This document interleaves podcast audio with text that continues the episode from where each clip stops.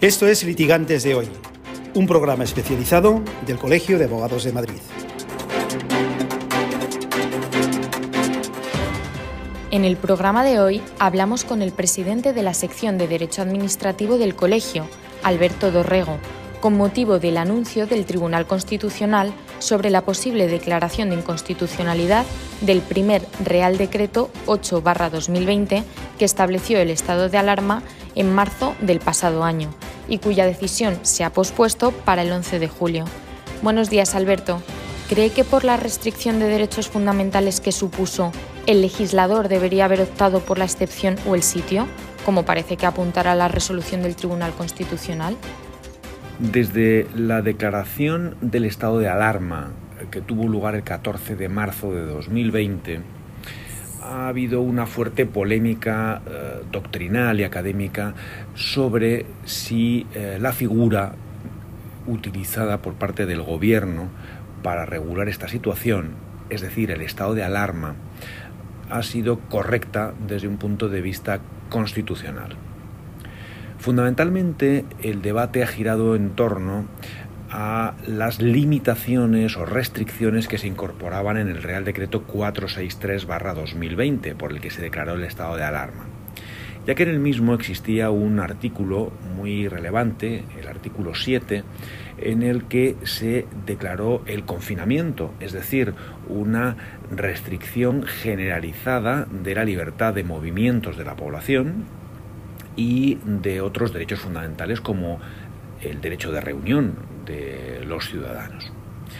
Esto eh, ha producido un amplio debate doctrinal, ya que eh, se cuestiona si eh, puede una figura jurídica como el estado de alarma llevar a cabo una restricción de derechos fundamentales de tal intensidad y que afecte además de manera generalizada al conjunto de la población. Digamos que las posiciones eh, que existen en este punto son básicamente dos. Por una parte, hay quienes sostienen que es inconstitucional el llevar a cabo una restricción de derechos fundamentales de esta envergadura a través de la figura del estado de alarma, ya que el artículo 55 de la Constitución establece que para llevar a efecto una suspensión generalizada de derechos fundamentales, como la que ha tenido lugar aquí,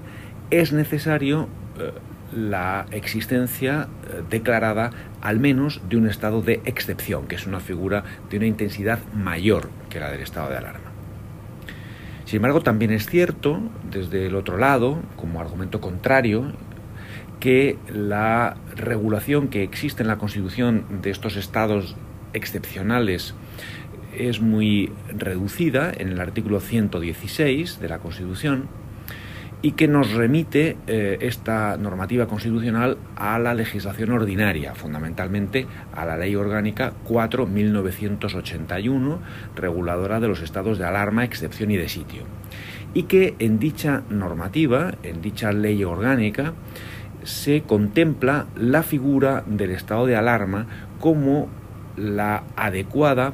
para regir las situaciones en las que se produce una crisis sanitaria, lo dice así expresamente el artículo 4 de esta ley orgánica. Mientras que por el contrario, los estados de excepción y por supuesto el estado de sitio están más conectados con la existencia de una situación de alteración grave eh, del orden público, lo cual no eh, encaja, digamos, con la situación de hecho que se ha producido aquí. Por tanto, en resumen, podríamos indicar que eh, desde una perspectiva constitucional formal muy estricta, es cierto que el artículo 55 de la Constitución exige la existencia de un estado de excepción para poder llevar a cabo una suspensión de derechos como la que posiblemente ha tenido lugar como consecuencia del Real Decreto 463-2020 por el que se declaró este estado de alarma, pero por otra parte también es cierto que la legislación orgánica que regula estos estados excepcionales es, eh, establece como un vehículo más idóneo para regular la situación derivada de una crisis sanitaria el estado de alarma que el estado de excepción. Y en esta polémica es en la que se encuentra inmerso el Tribunal Constitucional, es lo que ha sido objeto precisamente de el recurso de inconstitucionalidad presentado contra esta eh, declaración del estado de alarma y es lo que veremos en los próximos días eh, resuelto por parte del Tribunal Constitucional. De acuerdo con la información filtrada en prensa, hay poco consenso en el Tribunal Constitucional, con seis magistrados a favor y cinco en contra. ¿Qué lectura hace de esto? La existencia de criterios encontrados o discrepantes en el Tribunal Constitucional en relación con la solución a dar a la impugnación del Real Decreto por el que se declaró el estado de alarma, es decir, el Real Decreto 463-2020 del 14 de marzo pasado, me parece que es algo bastante natural. Existen argumentos jurídicos muy sólidos para defender ambas tesis. Por un lado, eh, es bastante razonable entender que mediante la vía del estado de alarma no se puede llevar a cabo una limitación generalizada de la libertad de movimientos de las personas y del derecho de reunión y que para hacerlo es necesario que exista declarado un estado de excepción, porque así lo establece el artículo 55 de la Constitución. Y por otra parte, también es bastante razonable entender que la figura del estado de alarma es la que se acomoda de una forma más natural, más sencilla, con la existencia de una crisis eh, sanitaria como la que hemos vivido, la que estamos viviendo en España, ya que el eh, estado de excepción y por supuesto el estado de sitio lo que tiene es mucho más que ver con una situación de grave alteración del orden público. Y por consiguiente no acabaría de encajar desde un punto de vista material la figura del estado de excepción con algo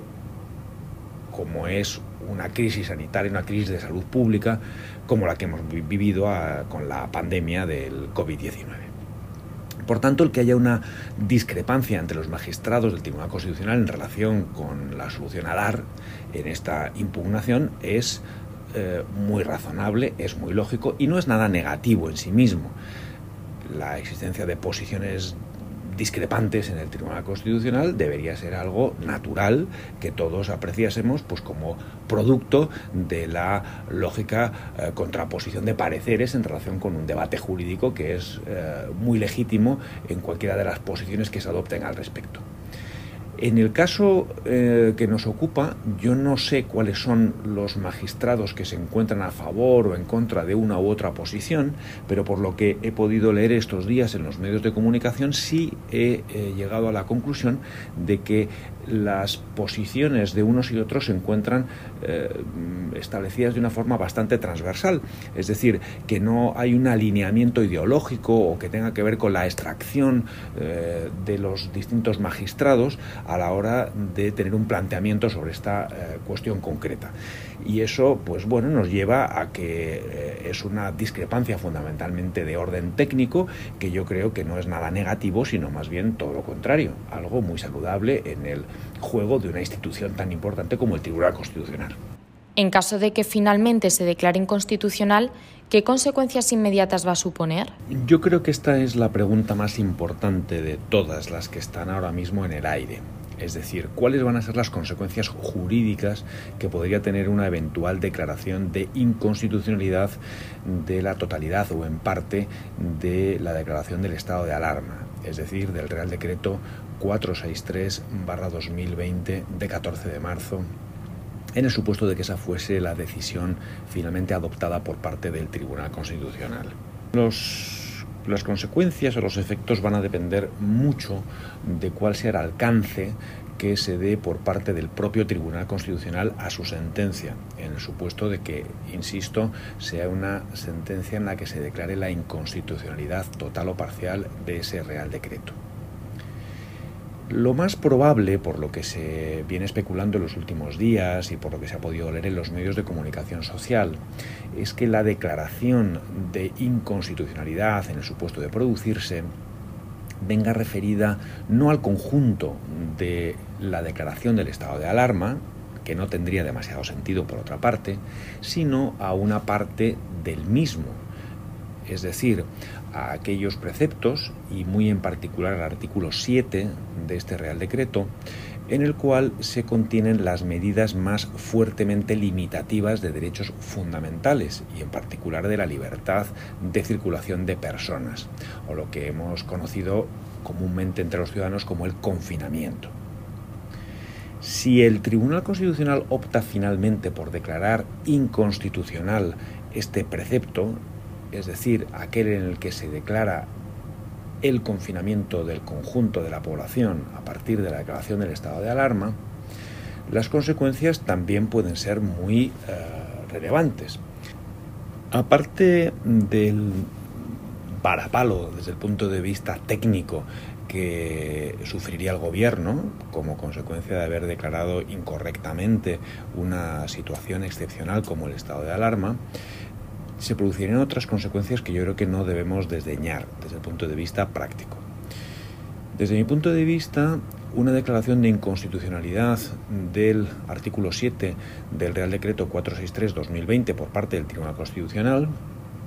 tendría importantes consecuencias jurídicas sobre los procedimientos judiciales que ya se encuentran en marcha para reclamar responsabilidad patrimonial del Estado por los perjuicios ocasionados por las restricciones y limitaciones al desarrollo de muchas actividades económicas, como la actividad de hostelería, la de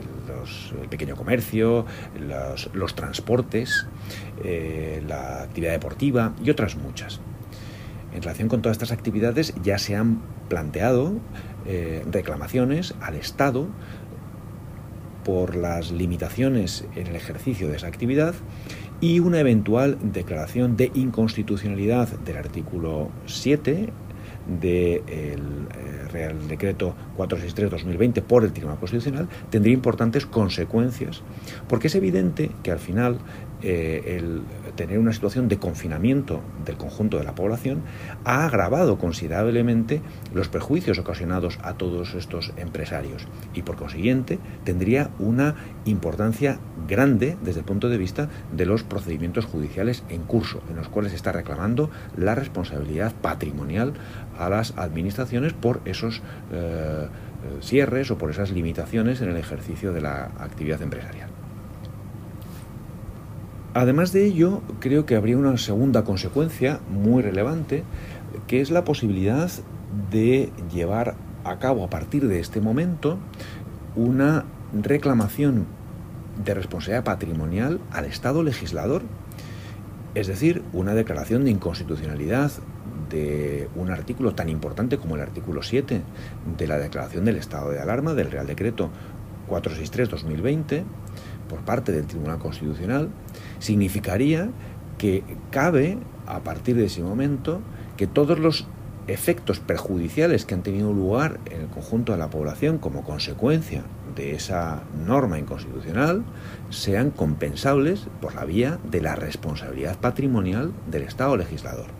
Es una acción que no es sencilla, ni mucho menos, pero que eh, con toda seguridad tendrá derivadas y habrá algunos sectores profesionales y empresariales que extraerán hasta sus últimas consecuencias de esta cuestión y que intentarán la vía de la responsabilidad patrimonial del Estado legislador. Países del entorno europeo como Francia, Alemania e Italia han modificado sus normativas de estados de excepción o alarma. ¿Considera que en España deberíamos haber hecho lo mismo con la Ley Orgánica 4 1981? La respuesta a esta pregunta me parece también muy clara. Yo creo que es imprescindible acometer una reforma legislativa en profundidad de la Ley Orgánica 4 1981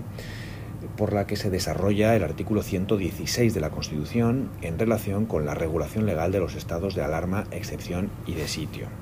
La ley orgánica vigente es una norma antigua, es una norma que se aprobó muy poco tiempo después de ser aprobada la Constitución, sin ninguna experiencia concreta, es decir, eh, regulando situaciones puramente hipotéticas,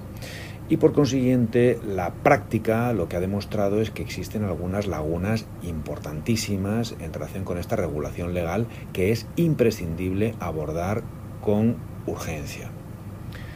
Sin duda alguna, eh, la primera y más importante es establecer una regulación clara sobre cuáles son los supuestos de hecho que eh, determinan la adopción de una situación excepcional u otra, según los casos. Es decir, la polémica que ahora mismo se mantiene por parte del Tribunal Constitucional hay que resolverla legislativamente también y a estos efectos será muy importante la doctrina que se fije por el Tribunal Constitucional. Pero no solo esta, esta cuestión debe ser analizada, yo creo que hay otras muchas muy importantes que se ha eh, puesto de relieve la insuficiencia de la regulación vigente. Una de ellas es, por ejemplo, la duración del estado de alarma. Es eh, absolutamente inadmisible en términos constitucionales que se haya producido una declaración del estado de alarma con la que hemos tenido con una duración de meses, cuando lo que está previsto en la Constitución es una duración muy contenida de 15 días del estado de alarma. Y tiene muy poco sentido que se haya hecho de la forma en la que se ha hecho sin los suficientes controles parlamentarios periódicos para obtener la prórroga de la duración de ese estado excepcional. Creo que también es muy importante regular un elemento crítico en todo lo relacionado con el estado de alarma,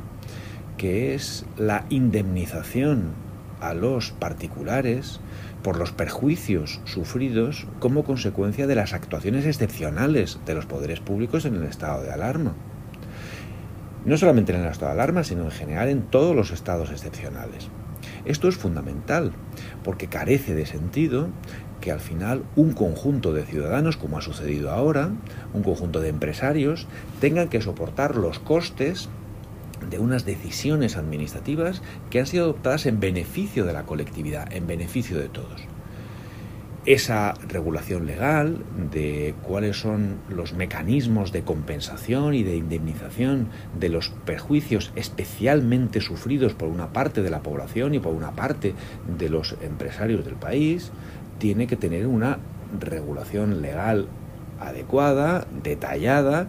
y con mecanismos muy ágiles para que se pueda llevar a cabo. Finalmente hay un aspecto que, en el que se ha insistido mucho en los últimos días y que me parece muy relevante, puesto en razón,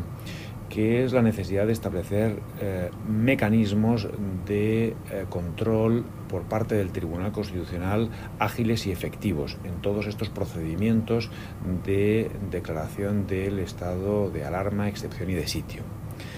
el espectáculo que hemos tenido que soportar eh, viendo cómo pasaban los meses sin existir una resolución por parte del Tribunal Constitucional confirmando o no la validez del estado de alarma declarado el día 14 de marzo. Hemos tenido que esperar más de un año o vamos a tener que esperar más de un año a una sentencia del Tribunal Constitucional nos debería hacer reflexionar sobre si no sería conveniente establecer un procedimiento ágil en la ley orgánica del Tribunal Constitucional que permita en estos supuestos de absoluta excepción y de eh, enorme trascendencia social, eh, adoptar decisiones con mucha mayor agilidad en garantía de los derechos de los ciudadanos y de eh, la seguridad jurídica de todos. Ello no sería demasiado complicado porque ya existen procedimientos análogos existentes, pues por ejemplo en relación con los procesos electorales y sería sencillamente eh, algo tan o algo algo tan sencillo como incorporar una regulación semejante a, esta, de manera que el Tribunal Constitucional, pues en cosa de, unos días o de una semana, se pueda pronunciar con eh, solvencia y con, claridad sobre si eh, la declaración de un estado excepcional de esta naturaleza es correcta o no y las medidas que incorpora son constitucionales o no.